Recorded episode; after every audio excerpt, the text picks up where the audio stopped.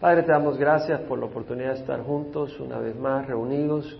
Señor, rogamos tu gracia, tu presencia, Señor, que tú llenes nuestros corazones, que nos hables a cada uno en nuestro punto en que nos encontramos, emocional, física, espiritualmente. Mira nuestras necesidades y, Señor, toca nuestro corazón, que podamos abrir los ojos por tu gracia. Ayúdanos, Padre, en nombre de Jesús. Amén. Vamos a seguir Salmo 119 versículos 65 al 72.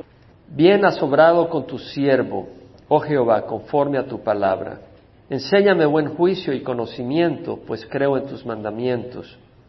Antes que fuera afligido yo me descarrié, mas ahora guardo tu palabra. Bueno eres tú y bienhechor, enséñame tus estatutos. Los soberbios han forjado mentira contra mí, pero de todo corazón guardaré tus preceptos. Su corazón está cubierto de grasa, pero yo me deleito en tu ley. Bueno es para mí ser afligido para que aprenda tus estatutos. Mejor es para mí la ley de tu boca que millares de piezas de oro y de plata. Bueno, dice el salmista en el versículo 65, bien has obrado con tu siervo, oh Jehová, conforme a tu palabra.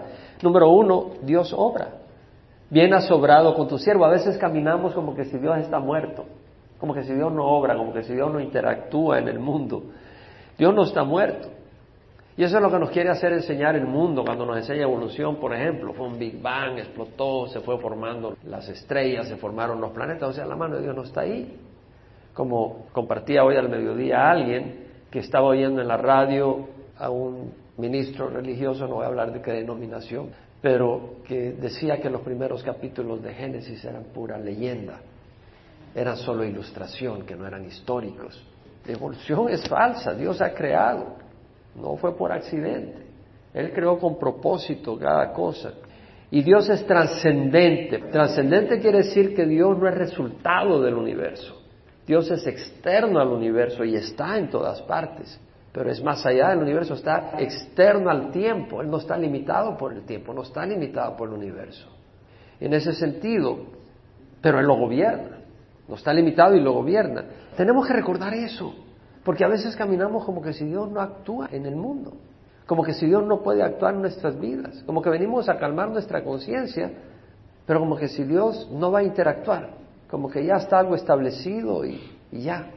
Pero Dios actúa, acuérdese en Miqueas, por ejemplo, cuando dice, pero tú, Belén Éfrata, aunque eres pequeña entre las familias de Judá, de ti me saldrá el que ha de ser gobernante en Israel y sus orígenes son desde tiempos antiguos, desde los días de la eternidad. Es decir, Dios 700 años antes de que viniera Jesús estaba diciendo que Jesús iba a nacer en Belén. Y hasta el nombre del pueblito, Belén, quiere decir casa de pan. Todo Dios está interactuando. Si leemos el libro de San Lucas, el Evangelio, en el capítulo 2 habla de cómo José y María vivían en Nazaret.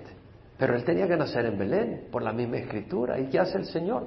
Mueve el corazón de César Augusto, el emperador romano, para hacer un censo donde cada uno fuera a los lugares de orígenes de su origen. Y José, siendo descendiente de David, tenía que ir al pueblito donde nació David, hacia Belén. Y fue ahí que llegando con María, que estaba encinta, nace el bebé. O sea, cómo Dios mueve las cosas, Dios interactúa. Y en Mateo 10, 28 al 31, vemos que dice, no temáis a los que matan el cuerpo, pero no pueden matar el alma, más bien temed a aquel que puede hacer perecer tanto el alma como el cuerpo en el infierno. O sea, Dios actúa y Dios puede hacer perecer, o sea, puede enviar y va a enviar a muchos al infierno. O sea, Dios actúa. Y hay algunas acciones del Señor que no queremos ser nosotros objeto de esas acciones del Señor. Yo no quiero ser objeto del envío de Dios a persona al infierno. Yo no quiero que Dios me envíe al infierno, pero Él va a enviar a muchos al infierno. Y luego dice, no se venden dos pajarillos por un cuarto y sin embargo ni uno de ellos cae a tierra sin permitirlo vuestro Padre. Un cuarto es un dieciséisavo de denario, es decir, a media hora de trabajo. Dice, no se venden dos pajarillos por un cuarto y sin embargo ni uno de ellos cae a tierra sin permitirlo vuestro Padre. Es decir, no puede ocurrir nada sin que Dios lo permita. Absolutamente nada puede ocurrir sin que Dios lo permita. Y luego dice, y hasta los cabellos de vuestra cabeza están todos contados. Ahora, ¿cuentas tú la arena que hay en el playground de tu parque? No, porque no te importa, no tiene valor para ti. ¿Cuentas tú las hojas que hay en el árbol de aguacate de tu casa si tiene un árbol de aguacate? No las cuentas, no te importa. ¿Cuentas tú tus hijos? Si más te vale. si te vas de viaje a pasear, ¿verdad? Y dices, bueno, tengo cuatro hijos, ¿y cuántos tengo aquí? Uno, dos, tres, ¿dónde está el cuarto? Porque es valioso. ¿Sabes lo que está diciendo el Señor? Que un cabello es valioso para el Señor. Un cabello tuyo es valioso. Hasta los cabellos de vuestra cabeza están todos contados. O sea que no puede perderse. No se puede perder a menos que Él lo permita. Eso es lo que quiere decir. Y luego dice el Señor, no temáis, vosotros valéis más que muchos pajarillos. Luego en Santiago, por ejemplo, dice, humillaos en la presencia del Señor y Él los exaltará. ¿Qué quiere decir? Que si nosotros tomamos una actitud humilde, el Señor nos va a levantar. Eso es obrar, ¿no crees tú? Eso es actuar, eso es involucrarse. Luego en 1 Samuel 2.7, por ejemplo, dice, Jehová empobrece y enriquece, humilla y también exalta. Jehová empobrece, Dios empobrece y Dios enriquece. Eso lo dice la Biblia. Piensa eso. Dios empobrece y Dios enriquece. Dios está involucrado. Y luego dice el salmista, bien has obrado con tu siervo, oh Jehová, conforme a tu palabra. Dios obra conforme a su palabra. ¿Qué esperarías tú de un mesero en Alemania? ¿Qué esperarías? ¿Qué te importa? Va a decir. A mí no me importa que si un mesero bota tres platos ahorita en Hamburgo, ¿qué? Si no te hace ningún impacto, ¿no? Pues ahí lo despidieron a él, pero a mí no me hace nada. O sea, el obrar de un mesero no me afecta a mí para nada en Hamburgo. ¿Y qué tal si un director de la Orquesta Sinfónica de Costa Rica, por ejemplo, te afecta como obre? No, si se le pasó un flautazo y pitó una D en vez de una A, un Do en vez de un Re, pues a ti no te afecta. Pero ¿qué tal el cirujano que te va a hacer operación de corazón abierto? ¿Te interesa cómo va a obrar contigo? Sí, mi amigo, porque tu corazón va a estar bajo el bisturí. Si te tiene que importar. Y te aseguro que vas a cooperar con él. Si te dice, ¿sabes qué? Ven sin comer para la operación, porque no quiero que te vomites y te me muera. Ah, claro que sí, no comes por tres días. O sea, cooperas con él porque sabes que vas a estar bajo la mano del cirujano. O sea, ¿qué importa? Entonces, hay personas cuya obra son importantes. ¿Tú crees que no es importante el obrar del creador del universo que sostiene todo el cosmos, las galaxias, el sol, la tierra, la vida en sus manos? ¿Tu vida en sus manos? ¿Crees que no vale la pena saber cómo obra Dios, el que permite que caiga un pajarillo al suelo, el juez del universo, el que tiene poder para enviar a alguien al infierno? Vale la pena saber cómo obra Dios. Y Él nos lo dice en la palabra de Dios. ¿Cuál es su obrar? ¿Cómo obra Él? ¿Qué cosas hace? ¿Y cómo responde a ciertas acciones nuestras, a ciertas actitudes nuestras? Yo creo que vale la pena saber cómo obrar para serle agradable a Él y que su obrar sea agradable a nosotros. Porque la gente que va a ir al infierno no creo que esté contento con la manera que Dios obra con ellos. No van a estar contentos de ir al infierno. Entonces yo creo que vale la pena saber cómo obra Dios. Ahora mira qué dice él. Bien has obrado con tu siervo, oh Jehová, conforme a tu palabra. Es decir, el salmista está diciendo, Señor, estoy satisfecho contigo, cómo me has tratado. Estoy agradecido contigo, has obrado conmigo justamente, favorablemente. Y la palabra ahí, cuando dice, bien has obrado, la palabra obrar es hacer, obrar, producir, proceder, tratar con alguien, bien has tratado conmigo. Hasta la palabra en inglés traduce en rod, forjar, como cuando alguien forja una pieza de hierro o cuando alguien hace una obra de arte con sus manos. Me has forjado bien, bien has obrado. La palabra quiere decir de una manera amable, de una manera benigna, de una manera recta, no injusta, de una manera apropiada, de una manera hermosa. Bien has obrado con tu siervo. ¿Tú piensas eso en tu corazón de Dios? ¿De que Dios ha obrado bien contigo? Es importante que haya en nuestro corazón con respecto a cómo Dios trata con nosotros. Porque Él es soberano, ¿no crees? Él es soberano. Malaquías escribió, yo Jehová no cambio, por eso vosotros, oh hijos de Jacob, no habéis sido consumidos. Es decir, Dios es misericordioso, pero muchas veces estamos inconformes, malhumorados por las circunstancias, quejumbrosos, inquietos. Pero es Dios el que permite las circunstancias. Y tal vez sentimos que la vida nos ha jugado mal. Decimos, la vida me ha jugado mal. realmente no es la vida, le estamos echando la culpa a Dios porque Él es el que nos permitió venir al mundo. ¿Tú crees que Dios podía haber escogido que nacieras como hijo o hija del presidente de Estados Unidos? Podía haber hecho eso. Es Dios el que permitió las circunstancias donde tú naciste. Vámonos a Éxodo, Éxodo 16, del 1 al 8. Vemos que el pueblo de Israel parte hacia el desierto de Sin, que está entre Elim y Sinaí, el día 15, el segundo mes después de la salida de la tierra de Egipto. Esto es cuando habían salido de Egipto para la tierra prometida, es un mes después, 30 días después. Entonces toda la congregación de los hijos de Israel murmuró contra Moisés y contra Aarón en el desierto.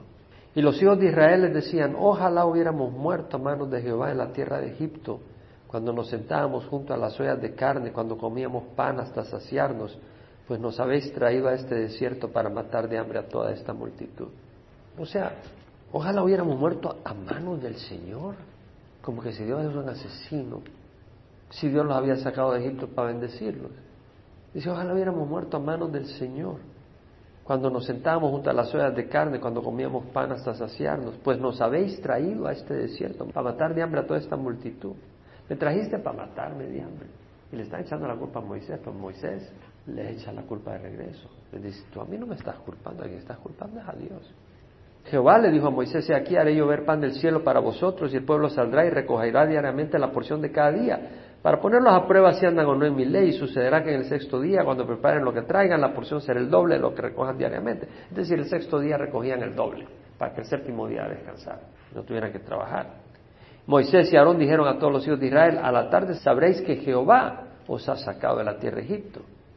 Y por la mañana veréis la gloria de Jehová, pues él ha oído vuestras murmuraciones contra Jehová. Claro, no era suave el camino, era por el desierto. Hubo hambre, pero el Señor iba a proveer. Pero el problema es que en el momento en que había hambre, en el momento en que había necesidad, empezaron ellos a decir, no, nos trajiste para destruirnos. Y no quisieron decirle al Señor en cara, tú nos trajiste para destruirnos, entonces echaron la culpa a los siervos que Dios usó. Ustedes nos trajeron para matarnos en el desierto. Pero era Dios que nos había llevado.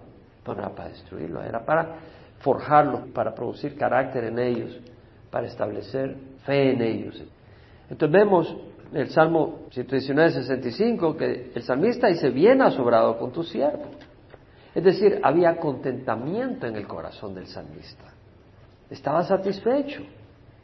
Filipenses 4, 11 al 13, que dice, he aprendido a contentarme cualquiera que sea mi situación, sé vivir en pobreza y sé vivir en prosperidad.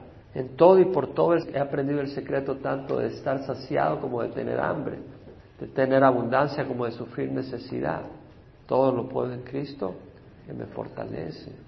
He aprendido el secreto a estar saciado y a tener hambre. He aprendido a contentarme cualquiera que sea mi situación. Sé vivir en pobreza y sé vivir en prosperidad. ¿Por qué querer aprender a estar contento en pobreza? Si te das cuenta mi pregunta, ¿por qué voy a querer aprender a estar contento estando en pobreza? He aprendido a contentarme cualquiera que sea mi situación. Sé vivir en pobreza y sé vivir en prosperidad. En todo y por todo he aprendido el secreto tanto de estar saciado como de tener hambre.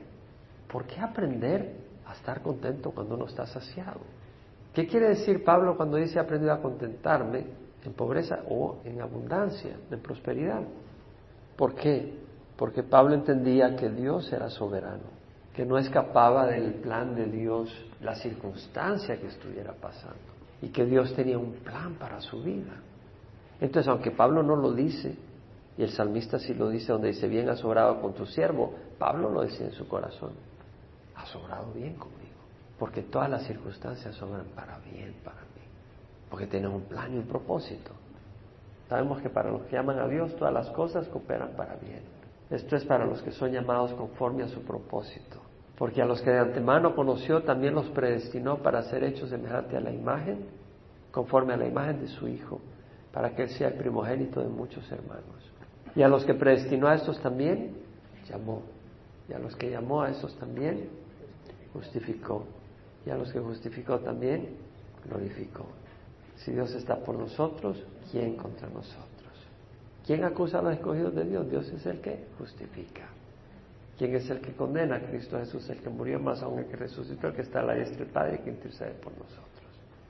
Aquel que no eximió ni a su propio Hijo, sino que lo entregó por todos nosotros, ¿cómo no nos dará también con Él todas las cosas? Pero ha hablado de pobreza. Dentro de todas las cosas está pobreza, si es necesario para su plan perfecto para tu vida. Que Dios ha prometido que el que siembra abundantemente, abundantemente también segará. Y el que siembra escasamente, escasamente también segará. Pero hay situaciones donde eso no es económico. Puede ser financiero, pero en situaciones Dios puede escoger bendecirte de otra manera. Y no económicamente, pero eternamente y grandemente. Porque puede escoger glorificar su nombre a través de las circunstancias en las que tú vives, mostrando que tu fe es verdadera y que no está basada en que si Dios te da dinero, estás feliz con Él y si no te da dinero, le das la espalda. Pablo dice, se vivir en pobreza y se vivir en prosperidad, porque muchas personas en prosperidad no saben vivir. Inmediatamente la prosperidad se convierte su ídolo, la prosperidad se convierte en su Dios, la prosperidad se vuelve su ancla en la que descansan. Entonces Pablo dice, por ejemplo, en primera de Tesalonicenses 5:18, dad gracias en todo, porque esta es la voluntad de Dios para vosotros en Cristo Jesús. O sea, no dice, da gracias si alguien viene y te apuñala, no le des gracias porque te apuñaló, pero puedes darle gracias a Dios porque si te apuñaló, Él tiene un propósito dentro de todo eso. ¿Sí me explico la diferencia o no? ¿No dice dar gracias en todo? ¿Quiere decir que si te da un cáncer no le vas a dar gracias a Dios? No le vas a decir, gracias Dios mío, este cáncer es maravilloso, dáselo a todo el mundo. No, no quiere decir eso, pero quiere decir que vas a decir, Señor, gracias que en este cáncer tú estás conmigo. Gracias Señor que en este cáncer o me sanas y muestras tu gloria o me llevas a casa. Y si me llevas a casa es porque mi trabajo se ha completado. O sea, Dios no es un payaso, Dios es real. Y si pasa algo en nuestras vidas, si Él es soberano, Él tiene un plan. Dios obra. En 1 Juan 4:16 dice, nosotros hemos llegado a conocer y hemos creído el amor que Dios tiene para con nosotros. Y luego dice, Dios es amor y el que permanece en amor permanece en Dios y Dios permanece en él.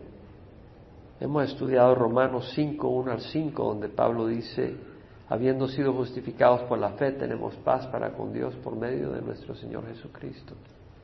¿Tienes paz tú con todos los vecinos? A veces no, ¿verdad? ¿Tienes paz tú siempre con tu cónyuge? ¿Tienes paz tú siempre con tus hijos? ¿Tienes paz tú contigo mismo siempre? ¿Verdad que no? Somos un mar turbulento a veces. ¿No? Nunca has oído la frase no me aguanto. No me aguanto ni a mí mismo. A veces no nos aguantamos ni a nosotros mismos. Pero imagínate tener paz con Dios. Habiendo sido justificados por la fe, tenemos paz con Dios por medio de nuestro Señor Jesucristo. Tenemos paz con Dios ahorita por Jesús. Él no tiene guerra contra nosotros. ¿No crees que podemos decir bien asobrado con tu siervo, como dijo el salmista? Bien favorablemente, si deberíamos ir al infierno. Todo esto se relaciona. Cuando dice, habiendo sido justificados por la fe, tenemos paz para con Dios por medio de nuestro Señor Jesucristo, por medio de quien tenemos entrada por la fe a esta gracia en la cual estamos firmes, por la fe. Por la fe tenemos acceso al favor de Dios.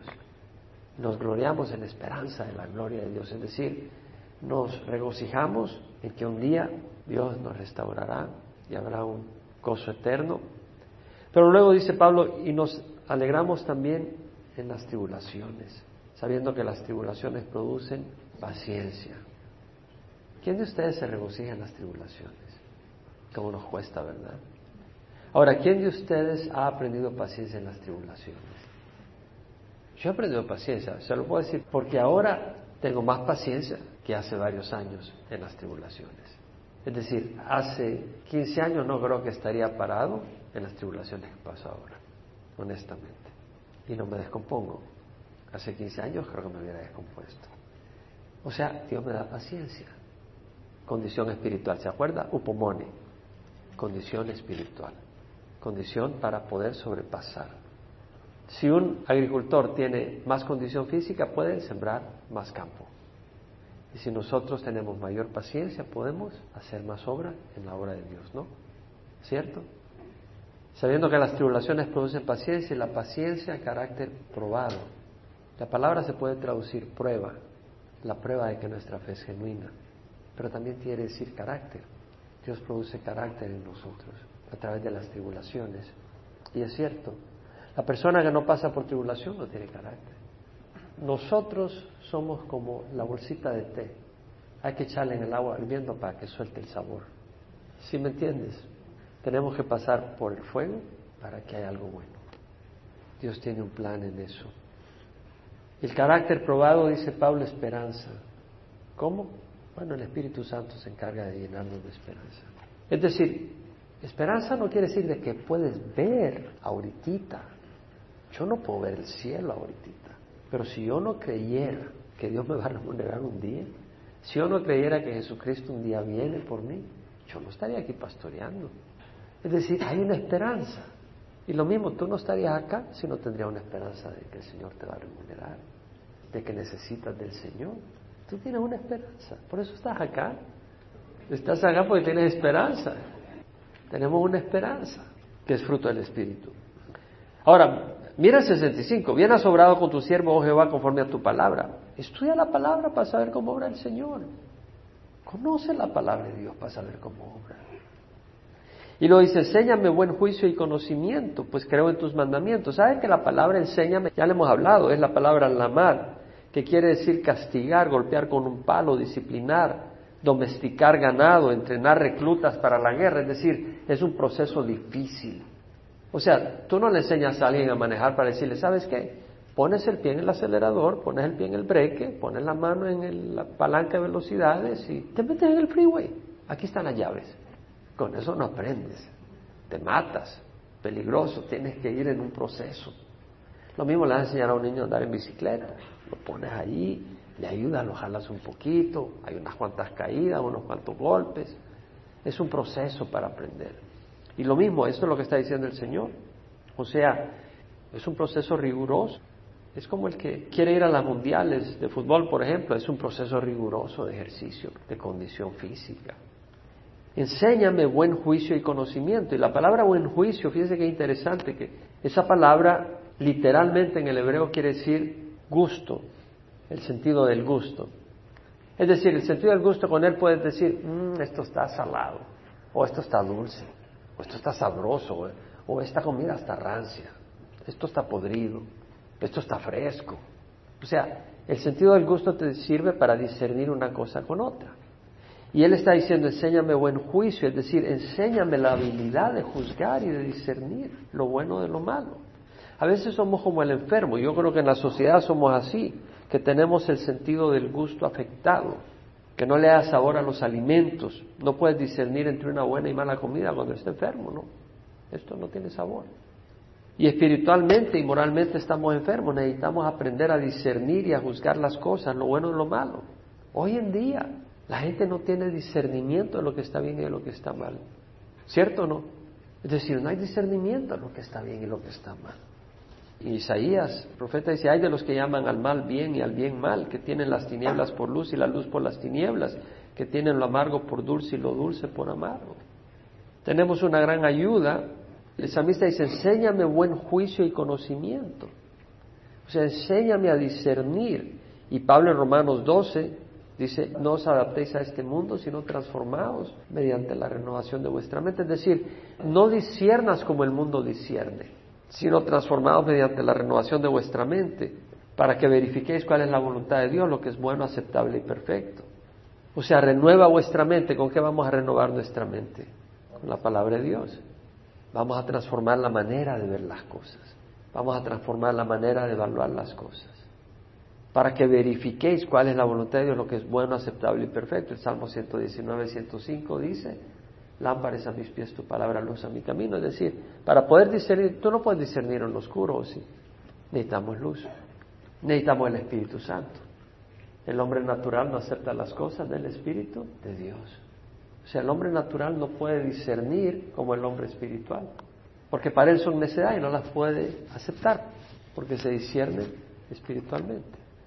Isaías 11, 1 al 2 dice, brotará un retoño del tronco de Isaí y un vástago de sus raíces dará fruto y reposará sobre él el espíritu de Jehová, espíritu de sabiduría y de inteligencia, espíritu de consejo y de poder, espíritu de conocimiento y de temor de Jehová.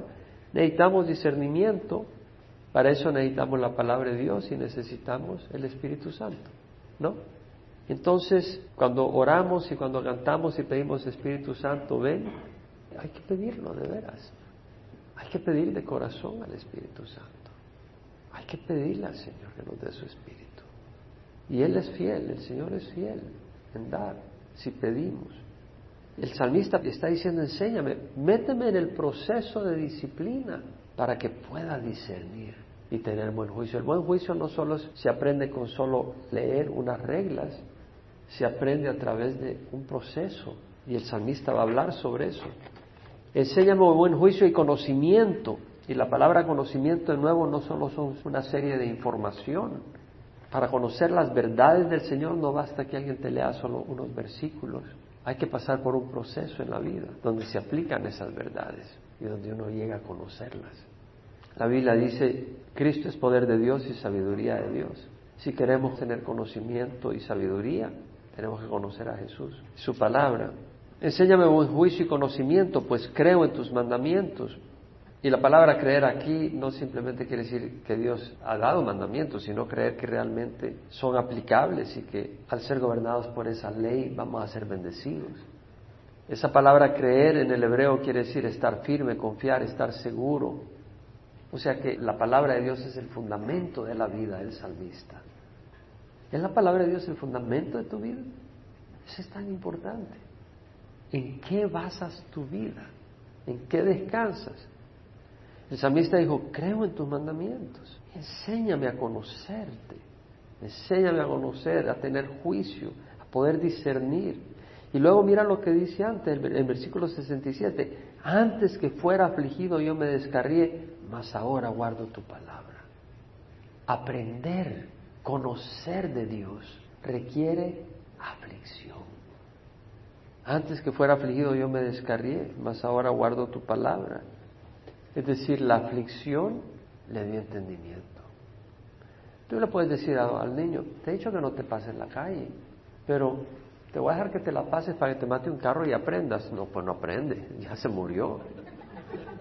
Si me explico, es decir, aprendió, pero se murió, ya no pudo volver a pasarla de nuevo.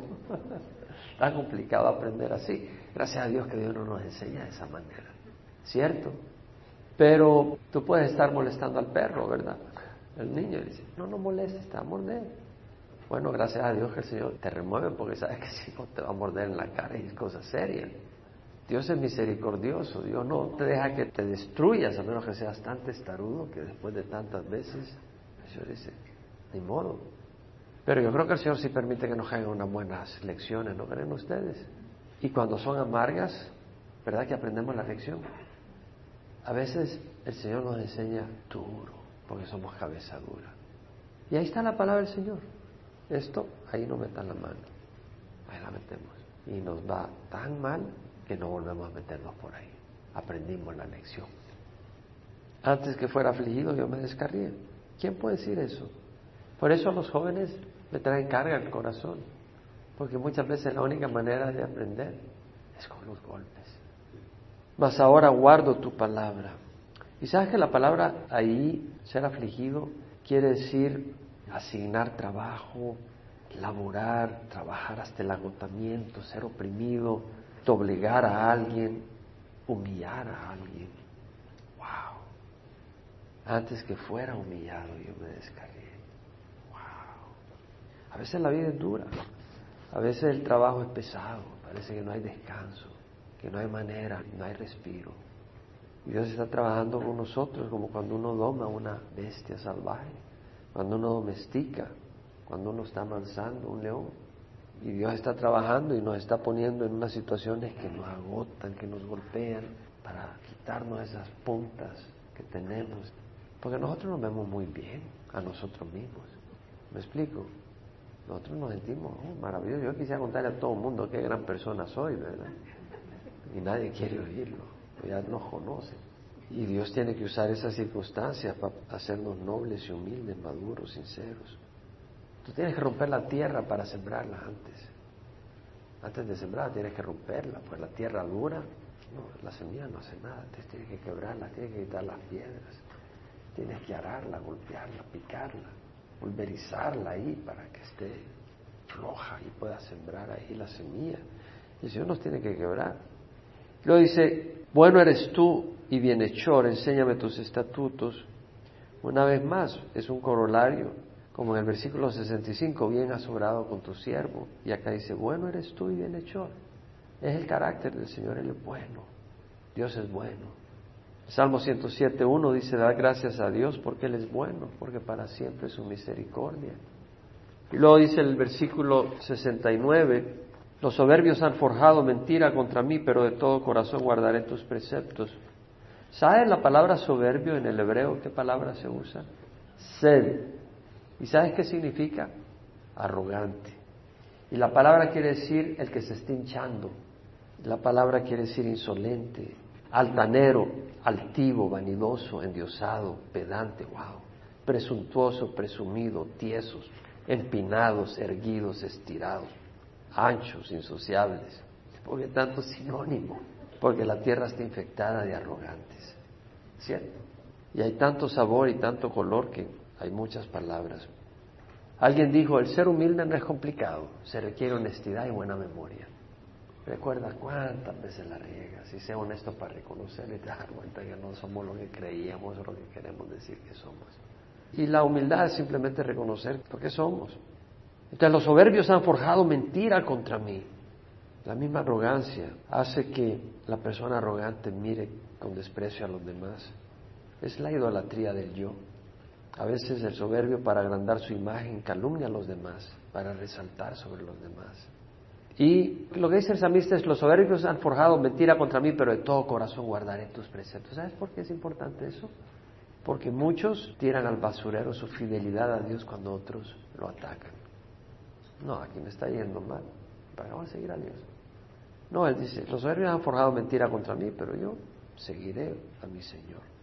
Y dice, su corazón está cubierto de grasa, por eso yo me deleito en tu ley. Su corazón está cubierto de grasa, quiere decir es que se ha vuelto insensible. ¿Se puede endurecer nuestro corazón? ¿Cierto? ¿Quién desea más del Espíritu Santo? Yo creo que el corazón se puede hacer insensible donde no nos importa. Vivimos nuestra vida. Y entonces el Espíritu Santo, como esa paloma que anda buscando donde reposar, no haya lugar en ti. Porque ni siquiera le ofrece el corazón. Estás lleno de tu mundo. Y luego dice, bueno es para mí ser afligido para que aprenda tus estatutos. Se requiere garras para decir eso. Bueno es para mí ser afligido para decirlo de corazón. Se requiere realmente un corazón bueno para llegar a decir eso. Bueno es para mí ser afligido para que aprenda tus estatutos. ¿Quién de nosotros puede decir eso de corazón? Decir, Señor, está bueno que me caigan unos cuantos palazos porque así aprendo. Está bueno que me está yendo duro porque de esa manera así recibo tu palabra. Mejor es para mí la ley de tu boca que millares de piezas de oro y de plata. A mí me encanta la palabra de Dios honestamente. Es preciosa la palabra de Dios, es palabra viva. Tus manos me hicieron y me formaron. Reconoce que Él es obra de Dios. Dame entendimiento para que aprenda tus mandamientos. Una vez más está diciendo, ayúdame. Algunos de ustedes dicen que yo no entiendo, pastor. Pídele al Señor que te dé entendimiento. Es que usted, pastor, como enseña. Pues pídele al Señor que a pesar que yo enseño como enseño, te dé entendimiento. Que los que te temen me vean y se alegren porque espero en tu palabra. Es decir, los que temen a Dios, al ver al salmista se alegren. ¿Por qué? Porque se van a dar cuenta de que yo temo a Dios y que tú has trabajado favorablemente conmigo. Entonces los que te temen se alegren porque dicen, así trabaja el Señor, así obra el Señor con los que le temen. Y lo dice, yo sé Jehová que tus juicios son justos. Es que está muy relacionado con los versículos anteriores. Yo sé, Jehová, que tus juicios son justos, es decir, que tus decisiones son rectas y que tu fidelidad me has afligido. Una vez más dice, Dios nos aflige por su fidelidad. ¿Quién puede decir, qué bueno oír eso? Es que está siendo afligido. Entonces es bueno saber que es la fidelidad de Dios y no el odio de Dios.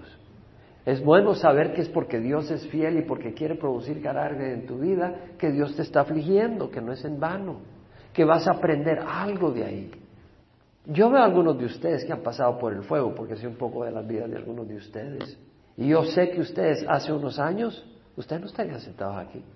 Algunos de ustedes han aprendido fidelidad en el fuego. Varios de ustedes han crecido en el fuego. nosotros no nos vemos nuestros errores. Dios tiene que tratar, es por su misericordia que no nos consume. Sea ahora tu misericordia para consuelo mío conforme a tu promesa a tu siervo, es decir, Señor, ten misericordia de mí. Es decir, el salmista está humilde. Venga a mí tu compasión para que viva, porque tu ley es mi deleite. Es decir, él dice, ten compasión de mí, porque si tienes justicia me mandas al infierno, me acabas. Ten compasión de mí. Yo me deleito en tu palabra. ¿Quién de ustedes se deleita en la palabra del Señor? ¿Verdad? ¿Quién de ustedes la cumple 100%? ¿Se da cuenta? Nos deleitamos, necesitamos la compasión de Dios. Ten compasión de mí. Sean avergonzados los soberbios porque me agravian con mentira, pero yo en tus preceptos meditaré. Y vuelve a decir lo mismo, vuélvanse a mí los que te temen y conocen tus testimonios. Es decir, los que te temen, Señor, se vengan a mí porque se dan cuenta de que tú me estás bendiciendo, que tú eres fiel conmigo. Sea íntegro mi corazón en tus estatutos para que yo no sea avergonzado. ¿Sabe qué está diciendo? Que no sea hipócrita en la palabra de Dios, que no viva una vida hipócrita religiosa. Sea íntegro mi corazón en tus estatutos.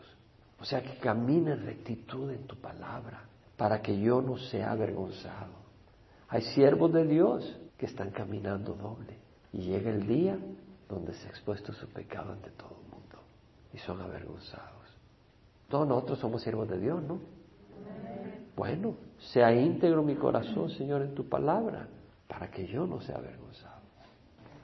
Padre, tu palabra es hermosa, Señor.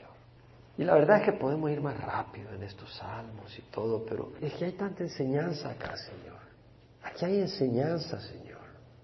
Y a veces cuando vamos leyendo las cosas rápido, como que no pensamos. Aprender es más que oír datos. Conocer es más que oír información. Es asimilar, es entender es que tu palabra se encarne en nosotros y la podamos vivir y decir, así es, esto es así. Y tú nos enseñas que nos descarriamos antes y tuvimos que ser afligidos. Y entonces guardamos tu palabra. Y muchos de nosotros, si no hubiéramos sido afligidos, no estaríamos guardando tu palabra. No estaríamos siguiéndote ahorita.